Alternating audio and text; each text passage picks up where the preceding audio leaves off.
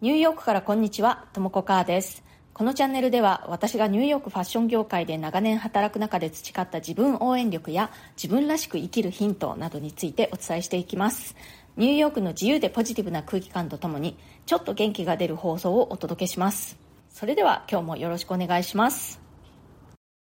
今日は、えー、仕事が早い人というハッシュタグでお話ししようと思うんですけれども私はニューヨークでずっとデザイナーとしてまあ、ファッション業界でね働いているのでデザイナーとして仕事が早い人についてお話ししてみたいと思います。デザイナーとして仕事が早いっていうことに私は3つの要素があると思うんですね。で人によってその速さの要素をいくつも兼ね備えて持っているデザイナーやまあ、一つだけ持っているデザイナーまたは全く持っていないデザイナーという感じでねいろんなタイプのデザイナーがいるなと思います。でデザイナーとして仕事が早いっていうことのその要素3つなんですけれどもまず1つ目はもう単純にね絵を描くのがすごく早いということです、まあ、デザイナーなのでねあの絵を描くんですけれどもその絵を描く速さってプロのデザイナーでもすごくこうばらつきがあるんですよね。でね、これがね、早ければいいっていうもんでもないんですけれども、やっぱり、あの、絵を描くのがすごく早いデザイナーっていうのは、それだけ短時間にたくさん、あの、絵を描いて見せることができるので、遅いよりは早い方がいいかなとは思いますけれど、まあまあ、普通ぐらいの速さであれば、全く仕事する上でね、問題はないと思います。そして、デザイナーとして仕事が早い要素その2は、セルフエディティング能力が高い、まあ、自己編集能力っていうんですかね。それが非常に高いと、非常に効率よく仕事を進めることができるので、結果として仕事が早くなります。えー、自己編集能力っていうのは、あのデザイナーっていうのは、こう絵を描いて終わりではなくて、絵を描いてそれをやっぱり誰かに見せなくちゃいけないんですよね。プレゼンテーションをしなくちゃいけないんですけれども、まあ、何かこうあのプロジェクトがあるとして100個の案をぐわーっと書いて100個バーッとただ何の脈絡もなくプレゼンするともう見た方も混乱するわけですよね。そうするとこう効率よく意思決定に結びつかなかったりして結果としてものすごく時間のかかるプロジェクトになってしまったりします。そこでぐわっとこう100個ね闇雲に自分の書いたデザインをプレゼンするのではなくて自分でポイントを絞ってこういう方向性とこういう方向性があるかなと思います。でポイントはここですみたいな感じでプレゼンする点数もねその100点とか見せるんじゃなくてもっと数少なく絞って自分の考えを説明しながらプレゼンすることができると意思決定に早く結びつきます。それがデザイナーとして仕事が早いということの要素2点目ですね。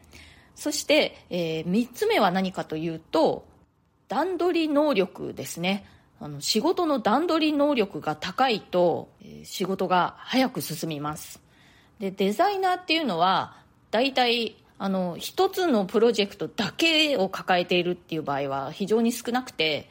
大体複数のプロジェクトを同時に抱えているものなんですね。で、それぞれに納期が違ったり、重要度が違ったり、難易度が違ったりします。で、そこのところを自分でよく考えて、仕事に優先順位をつけて、上手に段取りをすることができると、やっぱり仕事が全体として早く進みます。このデザインはすぐに終わりそうだなっていうものをサクサクと片付けつつ、時間がかかりそうなものをちゃんと進めていかなくちゃいけない。そして、やっぱり重要度の高い仕事は、絶対に失敗してはならないので早めに上げておくとか、口で言うのは簡単なんですけれどもね、実際にはなかなか高度な技になります。どの仕事にどのくらい時間がかかってしまうのかっていうことをちゃんと推測できないとダメですし、あとね、まあ、納期だとか、そのプレゼンテーションの日取りっていうのが仕事を進めていく中で結構変わったりするんですよね。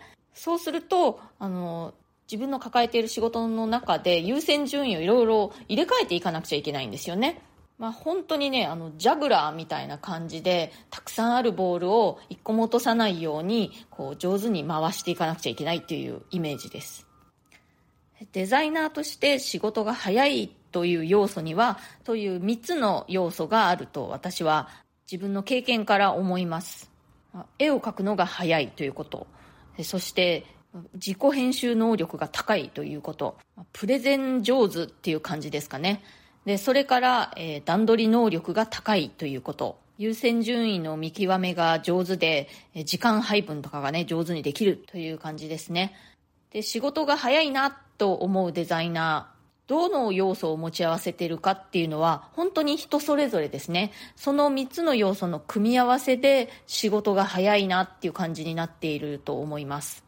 でその3つの能力なんですけれども、最初に言いましたように、そう全てがね、優れている必要はないんですけれども、3つの要素の中の1つがとても突出していて優れていて、で、他の2つの能力に関しては、まあ平均ぐらいという感じだと、まあ、割と仕事が早いという感じになるかと思います。で3つの能力の中の2つ以上突出していると、もうかなり仕事が早いなっていう感じのデザイナーになると思います。まあ、3つ全部ね、あの、すごくできてると、もう本当にスーパー早いデザイナーっていう感じになると思うんですけれども、私の経験上ね、そういう人ってあんまりいないですね。まあ、絵を描くのはめちゃくちゃ早いけれども、なんか編集とかできないし、段取りもいまいち、まあ、とにかく絵の描く速さが速いので、それでなんとかなってる。みたいなデザイナーも結構いますし、絵を描く速さはまあ普通ぐらいなんだけれども、提案の仕方が上手ね、ちゃんと要領よくまとまった提案を見せるデザインの点数自体はそんなに多くなくても、ポイントをつかんだ提案ができるとかね。あと段取りがとにかく上手というデザイナーもいますね。絵を描く速さはまあ普通ぐらい。編集能力もまあ普通ぐらいなんだけれども、もう段取りの魔術師みたいなね。まあ、いわゆる仕事が早いデザイナーの中には、そうやっていろんなタイプがいるなと思います。で、その3つの能力なんですけれども、まあ、自分が得意だなと思う要素をね、伸ばしていけばいいと思うんですけれども、その3つの要素の中でね、どれか1つでも平均以下だなって思うことがあったら、それはね、ちょっとあの頑張って平均ぐらいまで持っていった方がいいと思いますね。やっぱり商業デザイナーとして仕事をしていこうと思ったら、ちょっと厳しいようですけれども、やっぱその3つの要素、平均点ぐらいはちょっとないと、ちょっと難しいかなと思います。コメントのお返しをしたいと思います。私は日本人はアメリカ人変化しつつある私のアイデンティティについての回にコメントいただいております。でこれは私がニューヨーク暮らしがね、もう25年を超えて、私は日本で生まれ育ったんですけれども大人になってからの生活のほとんどをもうアメリカ、まあ、ニューヨークで過ごしているんですねで最近私は日本に一時帰国したんですけれどもそれで思ったのはやっぱり私ちょっともはや100%日本人じゃなくなってきてるのかもしれないと。アイデンティティとしてね。かといってアメリカ人でもないんですよね。ちょっとこう、少しアメリカ人みたいな感じ、30%アメリカ人みたいな感じかなっていう、まあ、そういう私の今の気持ちというのをお話しした回でした。まだお聞きでない方は、えー、リンクを貼っておきますので、合わせて聞いてみてください。えー、まずは、台湾在住ノンフィクションライター、近藤弥生子さん。 Voicy の人気パーソナリティ、近藤弥生子さんですね。ともこさん、こんにちは。海外暮らしなので私もアイデンティティについてよく考えるので今日の配信興味深く拝聴しました心の声をオープンにしていただきありがとうございますということで、えー、ややこさんありがとうございますやっぱりそうですよねあの海外で暮らしているとだんだん自分のアイデンティティというものについて考えるようになりますよね。私ねニューヨークにずっと暮らしていても自分は日本人なんだって意識が結構ずっとあったのでこの自分の変化にねちょっとあのびっくりしている感じです。ニューヨークにはいろんなバックグラウンドの人がいて、まあ、韓国で、まあ、韓国人の親のもとに生まれたんだけれどもアメリカの、えー、アイリッシュアメリカンの家庭に養子にもらわれてそしてユダヤ人と結婚してユダヤ教に改宗したとかね。あとはお母さんは中国人。お父さんはスペイン人。でもフランスで育ってでも今はニューヨークに住んでいる。みたいな人だとかね。そういう一筋縄ではいかないバックグラウンドの方たちっていうのがねたくさんいるんですよね。でそういう人たちって特にねこう年齢が若い場合自分のアイデンティティについてよくこう悩むという話を聞くんですけれどもその気持ちがちょっと分かるようになった気がします。あとはね今日本で生まれ育ったんだけれども親が外国人で自分も見た目が外国人。でも母国語は日本語だし日本のカルチャーで育った。でもこう日本にいるとどうしてもこう見た目のせいで外国人扱いされてしまうみたいなそういう方のお話も結構耳にしますしなんか私はねずっと日本で生まれ育ってきたのでその間特に自分のアイデンティティとはっていうことを考えたことなかったんですけれども今こういう立場になってアイデンティティで悩むということがどういうことなのかということが少し分かった気がします。それから夏美さん。なんだか今回の放送ジーンと来てしまいました。お手本も正解もない決断だと思います。とも子さんのこれまで歩んできた人生の重みを感じるエピソードでした。ということで夏美さんありがとうございます。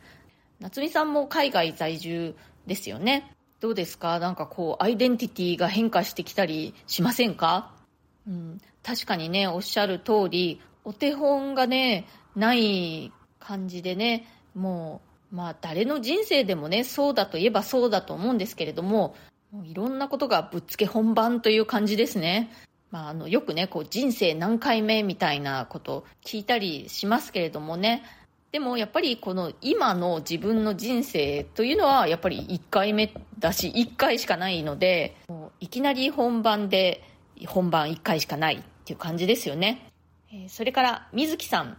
妹が妊娠してニューヨークで産んだ方が国籍選べるからというのですが医療費が高いので心配です。ということで水木さんありがとうございます。そう妊娠出産に対する、まあ、医療費のことだとかいろんなサポートっていうのは日本の方が充実してるとは思います。私自身はね子供を産んだ経験ないんですけれども周りを見ていても出産する時もね普通分娩だともう本当に産んだ翌日かなんかに退院しなくちゃいけないとかあと帝王切開でも2泊3日とかそんな感じなんですよね。でもちろんねあの病院の食事とかもねあのアメリカのもう雑な食事ですしそれと比べると日本で、えー、子供を産むと本当にこう綺麗な病院でね至れり尽くせりでゆっくり何日間も入院して大切に扱われてみたいな話を聞くんですけれども、まあ、でもね確かにあのニューヨークニューヨークじゃなくてもいいんですけれどもアメリカで出産すると子供がアメリカ国籍を取ることもできるのでそれはメリットというか、まあ、そのためにアメリカで出産する人っていうのはたくさんいます。あの医療費高いと言っても保険があれば、まあ、その持っている保険の種類にもよると思うんですけれどもでもまああの一般人にも賄えるぐらいの金額だとは思います。ちょっとね、詳しい具体的な金額わからなくて申し訳ないんですけれども、周りを見ていても、あの、普通のね、庶民がみんな子供を産んでね、育てているわけですから、保険があればなんとかなるとは思います。だから、どっちを取るかですね。まあ、アメリカはね、本当に妊娠出産に関してサポートがあんまりないですよね。まあ、アメリカの妊婦さん仕事をしている場合ですね、もう出産ギリギリまで会社来て働いているのが普通です。なんでかっていうと、大体アメリカの会社って産休は3ヶ月のことが多いんですね。で、それを3000に、3000産後合わせて3ヶ月なんですよ。だから3000にたくさん取ってしまうと、その分産後の休める期間が少なくなってしまうのでもう3000はギリギリまで働いてもう本当にね会社で破水する人とか結構いるんですよ。とかまあ破水しないまでにしてもねあれなんかなんとかさん今日お休み？今日来てないけどみたいなことがあるとあの昨日までね、そのなんとかさん、会議に参加したりして普通に仕事してたのに、その昨日の夜産気づいて子供生まれたんだって、みたいなことは、もう本当に普通によくあります。でまあそんな感じでね3ヶ月で産休終わってしまうのでみんなすごい高いお金払ってその3ヶ月の赤ちゃんをどこかに預けてで自分は仕事に復帰するっていうのが結構普通だったりしますそうやってみんな頑張ってるからねすごいなと思います。でまあ時々ね産休から戻ってこない人とかいますけどね。まあでもそういう人は稀です、まあ、大体の人が3ヶ月経ったら職場にまたフルで復帰してきますね。まあ本当に復帰したての時はね週4日勤務なんかにすることもあるんですけれどもそれももう本当に数ヶ月の話ですよ。もうすぐにフルタイムに復帰するということが割と普通です。私自身はね経験がないからもうただそれにはひたすらすごいなという感想ですね。水木さんの妹さんニューヨークで出産されるにせよ日本とかねどこか別のところで出産されるにせよ無事に元気な赤ちゃんが生まれるようにお祈りしております。はい今日は、えー、デザイナーとして仕事が早いという3つの要素があるというお話をしました。1つ目はデザイン自体のその絵を描く速さが速いということ。そして2つ目は自己編集能力が高いということ。そして3つ目は段取り能力が高いということです。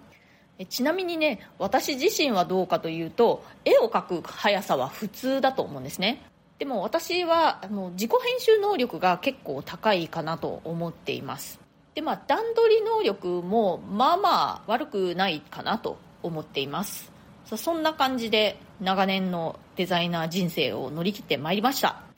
今日の放送が気に入ってくださったらチャンネルのフォローや SNS でのシェアなどもしてくださるととっても嬉しいです。いつも SNS でシェアしてくださる皆さん本当にありがとうございます。それからご感想やご質問コメントリクエストなどありましたらぜひぜひお聞かせください。匿名ご希望の方は私のプロフィールのところにあの質問箱のリンクを貼ってますのでそちらをご利用ください。それから、えー、私はプレミアム放送も配信しております。週に12回通常放送よりももっと近い距離感でより具体的なニューヨーク生活の話や仕事の裏話プライベートな事柄などについてお話ししています。通常放送の方が気に入ってくださったらプレミアムの方にも来ていただけるととっても嬉しいです。お申し込みはアプリ経由よりも Voicy のウェブサイトからの方が金額的に断然お得になりますのでブラウザを開いてウェブサイトの方からお申し込みください。え今日も最後まで聞いてくださってありがとうございました。それではまた次回、ともこかーでした。